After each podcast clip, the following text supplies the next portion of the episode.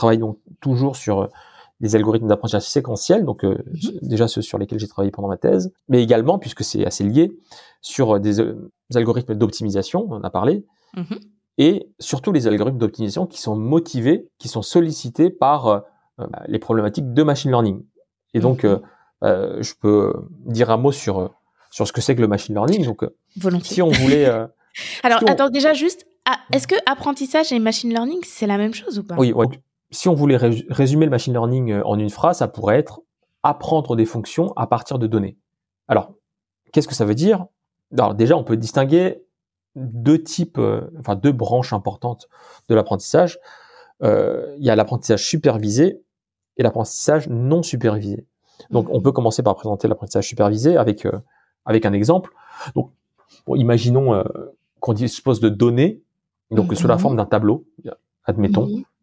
Donc bon, un exemple pas, très intéressant, mais imaginons qu'on ait des, données de, prix de l'immobilier, par exemple, où chaque ligne correspondrait à un bien immobilier, donc avec euh, avec des colonnes comme la superficie, euh, l'étage, le nombre de pièces, le département, etc.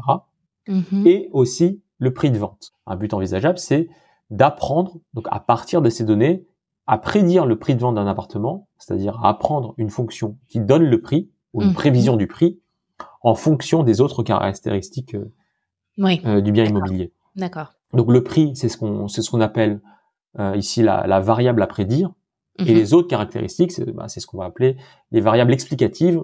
On dit aussi les, les covariables. Bon. Et donc ce problème, donc de, de, trouver une fonction, en fait, on va le on va le formuler, on va l'écrire sous la forme d'un problème d'optimisation continue en dimension finie, donc comme euh, comme ce que tu nous as expliqué. Voilà. Et donc pour ça, bah, on peut pas chercher parmi euh, toutes les fonctions possibles. Parce qu'en fait, on va toujours se restreindre à une famille de fonctions qu'on peut décrire avec un nombre fini de nombres réels. Donc on se donne une famille qu'on peut décrire avec un nombre fini de coefficients. D'accord. Donc et la quantité qu'on va chercher à minimiser, en l'occurrence, elle va mesurer, donc sur les données dont on dispose, la différence entre euh, la prédiction donnée par la, par la fonction considérée et la vraie réponse, le vrai prix. La particularité de l'apprentissage supervisé, on a des exemples de bonnes réponses. D'accord, d'accord. Et c'est justement en, s'appuyant là-dessus qu'on cherche à construire une fonction euh, hmm. qui va qui va permettre, enfin qui, va pouvoir être utilisée sur euh, sur des exemples où on n'a pas la, la, vraie réponse. Ok. Et donc la minimisation, elle va donner donc euh, dans la famille de, fonctions considérées, bah, la fonction qui en un, un, certain sens prédit le mieux la réponse, le prix, en fonction des variables explicatives. Mm-hmm. Puisque justement le, la quantité qu'on a minimisée, elle, mesure euh, l'écart, l'écart exactement entre euh, la, la, réponse prédite et, la vraie réponse sur, sur les exemples considérés. Et donc ce, cette approche-là, c'est ce qu'on appelle la minimisation du risque empirique peu importe le, nom. Et en fait, la plupart des algorithmes d'apprentissage sont de ce type. Bon, exactement comme ça ou un peu des, ou, hmm. une variante. Et donc, euh, ça c'est pour l'apprentissage euh, supervisé. Bon, c'est assez, simple à, expliquer. Et l'autre grand type de problème, c'est l'apprentissage non supervisé. Donc, on souhaite toujours apprendre une fonction, mais il n'y a pas dans les données dont on dispose d'exemples de bonnes réponses. Hmm. Donc en fait, c'est euh, quelque part, ce sont des problèmes où il faut inventer, il faut inventer les bonnes réponses. Mm-hmm. Et euh, euh, alors, je peux essayer de donner un exemple pour mm-hmm. pour s'imaginer un peu à quoi ça correspond. En fait, euh, si on considère des données, euh, disons de des données d'expression génétique des cellules. En fait, aujourd'hui, lorsque les, les biologistes étudient un ensemble de cellules sur un organisme, bah, en fait, ils sont capables d'enregistrer le nombre et le type de protéines produites exactement par chaque cellule individuellement. Mm-hmm. Donc ça, c'est assez récent. Hein. C'est ce qu'on appelle la technologie single cell. Et donc une question qui intéresse les biologistes, c'est donc après avoir euh, effectué toutes les mesures, les, observations, bah, c'est en fait c'est de regrouper les cellules qui se ressemblent en différents types, en différentes catégories. Mais mm-hmm. il y a a priori, il n'y a pas de il n'y a, pas de bonne réponse a priori, c'est pas marqué sur la cellule, je suis de tel type. Donc, donc il faut, il faut, c'est-à-dire qu'il faut créer une classification des cellules sur la base bah, des, des produits, des différentes protéines que chacune mmh. euh, euh, a produit. Et donc, il s'agit d'apprendre une fonction qui associe donc les données associées au, au comptage de, des protéines produites par chaque cellule, à une catégorie, donc une catégorie mmh. bah, mmh qu'on peut appeler arbitrairement A, B, C par exemple. Donc mmh. Typiquement, il n'y a pas de bonne réponse a priori, comme dans le cas de l'immobilier. C'est un problème, c'est un problème d'apprentissage non supervisé. d'accord, d'accord. Voilà. Ok. Donc voilà, ça c'était pour le machine learning. Donc, euh, donc comme je te disais dans ma dans mes recherches théoriques, voilà, je continue toujours à, à définir euh, et à étudier des algorithmes d'un point de vue théorique.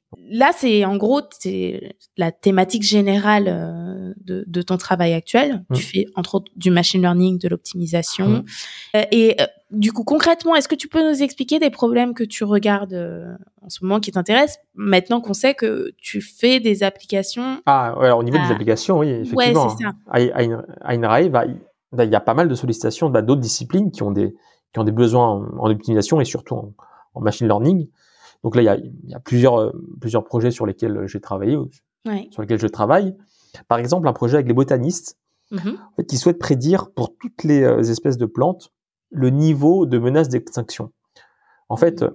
cette, euh, la, la menace pour chaque espèce de plante, en fait, elle est déterminée à la main, en fait, seulement pour un petit nombre d'espèces, parce que c'est un travail très fastidieux et et euh, donc euh, il y a peut-être, je sais pas, il y a plusieurs centaines de milliers de d'espèces de plantes euh, connues et il y a ce travail de détermination de la, du niveau de menace et est, est effectué à la main pour peut-être 20 000, 30 000 espèces. C'est-à-dire qu'il y a des personnes qui collectent des informations autour de cette plante sur son abondance, sur les endroits où cette plante a, cette plante a été observée, sur la diversité des lieux géographiques où, où elle se trouve, enfin bon, sur, qui utilisent plein d'informations et puis qui euh, qui ont peut-être des critères, sûrement des, mmh, des, critères euh, à vérifier pour que euh, la plante soit classifiée comme non menacée ou mmh. préoccupant, etc. Oui, d'accord, c'est ça à la main, c'est que c'est vraiment un travail de fourmi, c'est vraiment les gens qui mettent le nez dedans et qui ensuite décident eux-mêmes avec tout ce qu'ils ont. Avec avec un certain nombre de critères qui se sont donnés. D'accord, ok, je comprends. Et donc donc c'est un travail fastidieux, donc qui a été effectué seulement pour une petite partie des, des espèces. Et donc l'idée, c'est d'utiliser ces menaces déjà déterminées pour apprendre à prédire la menace euh, à partir de tout un tas de variables explicatives. Donc, comme je l'ai dit, euh, le nombre de régions où la plante pousse, le nombre de fois que la plante a été vue pendant telle période, etc., le, euh, le climat euh, dans telle ou telle région, etc. C'est typiquement un problème d'apprentissage supervisé. Le, le niveau de menace a été déterminé pour un petit nombre, par, 30 000, c'est quand même pas mal. Et donc voilà, on utilise ces, ces bonnes réponses déjà déterminées, ce qu'on ce qu'on considère comme étant des bonnes réponses, pour apprendre une fonction qui, euh, qui, qui, nous permettrait de prédire sur l'ensemble des espèces de plantes euh, le niveau de menace. Donc ça c'est et donc ça veut dire que tu es en interaction directe avec euh, les acteurs du secteur auquel tu appliques tes maths. Tu, par exemple, là, les, les botanistes, tu travailles ah avec eux, tu ah oui, avec eux. Ah oui, c'est avec, c'est à la demande de, des botanistes qui ont leurs problématiques, qui ont leurs besoins, qui viennent nous solliciter. Et puis, euh, on travaille donc vraiment sur des problèmes très concrets et très euh, pertinents pour eux. Et il n'y a pas, euh, parce que des fois, j'ai reçu des gens qui, par exemple, travaillent avec des médecins ou des biologistes. Des fois, tu as un langage. ah oui, bien sûr. Parfois, c'est c'est pas toujours facile de se comprendre, effectivement. On n'a pas. Parfois, oui, il y a, y a, des choses. Bah oui, il y, a des, y a des choses qui basique que, que, que, le botaniste, par exemple, doit, doit expliquer patiemment, euh, voilà, pour qu'on comprenne bien, et puis, et puis inversement, quoi. Oui, donc euh, c'est euh, il y, a toujours un, un, effort à faire pour pour bien communiquer et se comprendre. Alors, mais je peux, je peux aussi donner d'autres ouais, exemples d'applications. Il y a par exemple le comportement animal. Donc à INRAE, ça fait partie des, des sujets intéressants. C'est l'idée, c'est de mettre des, des capteurs, enfin en fait, c'est-à-dire des, des accéléromètres sur les animaux d'élevage, donc comme les vaches, les chèvres, etc.